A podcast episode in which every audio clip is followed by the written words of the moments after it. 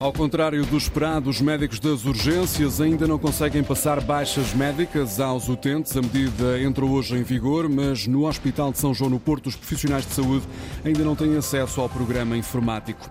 O constitucionalista Vitalino Canas não compreende as palavras da Procuradora-Geral da República sobre alegadas tentativas de intrusão ou condicionamento do trabalho do Ministério Público por parte do poder político. O socialista descarta qualquer ataque ao princípio da separação de poderes depois das críticas de vários políticos à atuação de Lucília Gago. Mais de mil pessoas estão concentradas junto à igreja em Moscou, onde vai decorrer o funeral de Alexei Navalny. A polícia russa proibiu fotografias e filmagens no local. Estão 11 graus no Porto, em Coimbra e também em Faro, 12 em Lisboa, 13 em Ponta Delgada e 14 no Funchal. Edição das 10 da manhã com Frederico Moreno. Começou com o pé esquerdo a emissão de baixas médicas nas urgências hospitalares, pelo menos no Hospital de São João no Porto. O sistema ainda não está em funcionamento, ao contrário do que se esperava.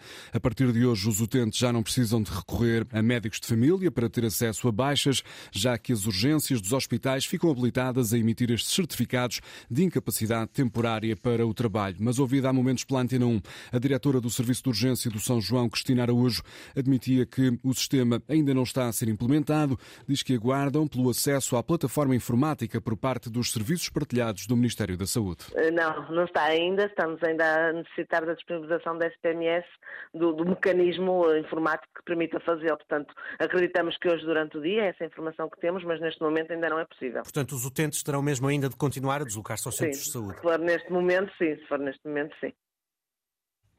Ao contrário do esperado, o Centro Hospitalar de São João ainda não consegue passar baixas médicas aos utentes. A diretora do Serviço de Urgência considera que esta é uma medida positiva, mas Cristina Araújo teme que a alteração resulte em mais idas desnecessárias às urgências. Temos algum receio, e os, médicos que fazem urgência têm manifestado algum receio, que num contexto em que já temos tantas vezes, tantos doentes que se dirigem ao serviço de urgência sem contactarem Saúde 24, sem contactarem INEM, sem tentarem ir aos centros saúde, que este seja mais um motivo para que o doente dirija ao hospital na esperança de que aqui lhe consigam passar o certificado de incapacidade temporária. Na prática, que haja algum uso abusivo do serviço de urgência, ora, isso não vai acontecer e acho que é importante que os utentes fiquem já alertados que os certificados de incapacidade temporária serão passados em quem necessita e, à partida, não serão passados em doentes triados com verde e azul.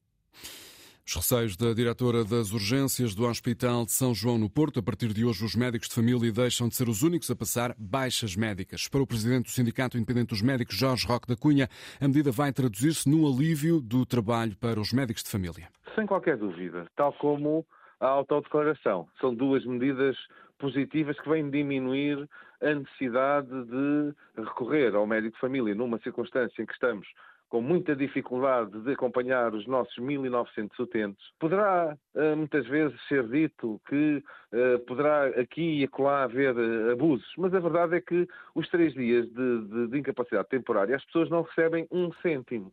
Quanto às previsões do Ministério da Saúde de que daqui a dois anos será possível resolver o problema da falta de médicos de família em Portugal, Jorge Roque da Cunha reage com prudência, lembra que estamos em período de eleições. Os trabalhadores do Hospital de Cascais estão em greve, pretendem negociar o contrato coletivo de trabalho e a contratação de pessoal. A paralisação dura 24 horas. Foi convocada pelo Sindicato dos Trabalhadores em Funções Públicas. A Procuradora-Geral da República não tem razão quando sugere que o princípio da separação de poderes está a ser posto em causa. É a posição do constitucionalista Vitalino Canas. Ontem, no Congresso dos Magistrados, Lucília Gago denunciou ameaças à independência do Ministério Público.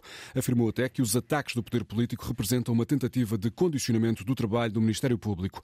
Para o socialista Vitalino Canas, a pergunta até se poderá colocar ao contrário. Será que a Procuradora-Geral da República não interferiu noutros órgãos de soberania, tendo em conta as recentes investigações que levaram à queda de dois governos? O princípio da separação de poderes implica que cada órgão tenha as suas competências, que exerce independentemente, que exerce a interferência de outros órgãos. Poderia haver violação do princípio da separação de poderes se, por exemplo, algum órgão legislativo ou executivo interferisse através de atos formais no exercício das funções da Procuradoria-Geral da República e do Ministério Público. A única dúvida que pode haver ter havido esse tipo de interferência, não estou a dizer que houve, mas a única dúvida que pode haver é sobre se a Procuradoria-Geral da República e o Ministério Público não interferiram, até com alguma gravidade, no exercício de funções de outros órgãos. Repito, não estou a dizer que isso sucedeu, mas esse debate poderia aqui existir. Não estou a ver que outro órgão tenha procurado ou tenha interferido diretamente, através de um ato formal, nas competências eh, da Procuradoria. Para Vitalino Canas, o discurso da Procuradora-Geral da República ontem no Congresso dos Magistrados do Ministério Público não vai acalmar a discussão em torno da justiça. Mariana Mortágua diz que o voto útil à esquerda nas últimas eleições redundou numa maioria absoluta de má memória para os portugueses, por isso pede aos eleitores que não repitam este erro. A entrevista à Antena 1, que vai poder ouvir já a seguir este noticiário, a coordenadora do Bloco apela a quem vota à esquerda que o faça por convicção, como em 2015. O passado mostra que o voto útil em 2022 redundou numa maioria absoluta arrogante, instável, que agravou as principais crises do país e que, quando as pessoas votaram por convicção, por determinação em 2015, isso permitiu a melhor solução Uh, e a melhor governação de que este país tem memória. E por isso, neste momento, é com base nessas aprendizagens que temos que olhar para o futuro e tentar construir um Portugal que responda aos desafios dos seus tempos. E é em nome desse compromisso e dessa, e dessa necessidade que o Bloco de Esquerda se apresenta a estas eleições.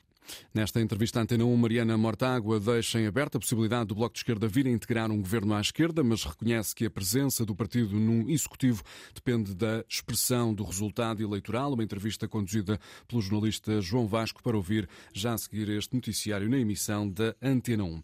A taxa de inflação na zona euro abrandou no mês de fevereiro para os 2,6%. São valores indicados numa estimativa rápida divulgada hoje pelo Eurostat. O Gabinete de Estatística estatísticas da União Europeia faz também uma revisão em baixa da taxa de desemprego em janeiro. Na zona euro, a taxa de desemprego foi hum, de 6,4%.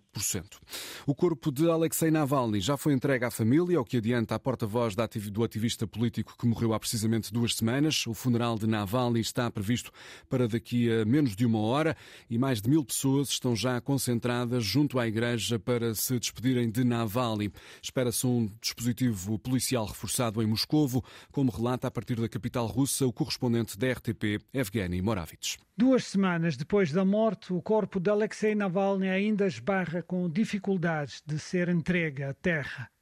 Foi complicado aos familiares encontrar uma agência funerária que organizasse a cerimónia. Navalny era crente ortodoxo. Numa igreja no distrito urbano de Marino de Moscovo, onde se planeia a missa de corpo presente, as autoridades tomaram já providências para impedir qualquer atividade que possa ser considerada como ação de protesto, informam fontes na Fundação da Luta à Corrupção, estrutura da qual Navalny foi fundador e dirigente. Assim, cartazes foram afixadas proibindo tirar fotos e gravar vídeo. Já no cemitério Borisovskoye, local do último paradeiro do opositor, partidários do Navalny esperam deparar durante a cerimónia de enterro com dispositivos policiais reforçados. Testemunhas falam de antenas que aparecem instaladas em postes de iluminação, supostamente destinadas a bloquear as comunicações telefónicas. Nas redes sociais comunica-se que as autoridades policiais de Moscovo ordenaram a identificação de todas as pessoas que venham a assistir ao funeral do político.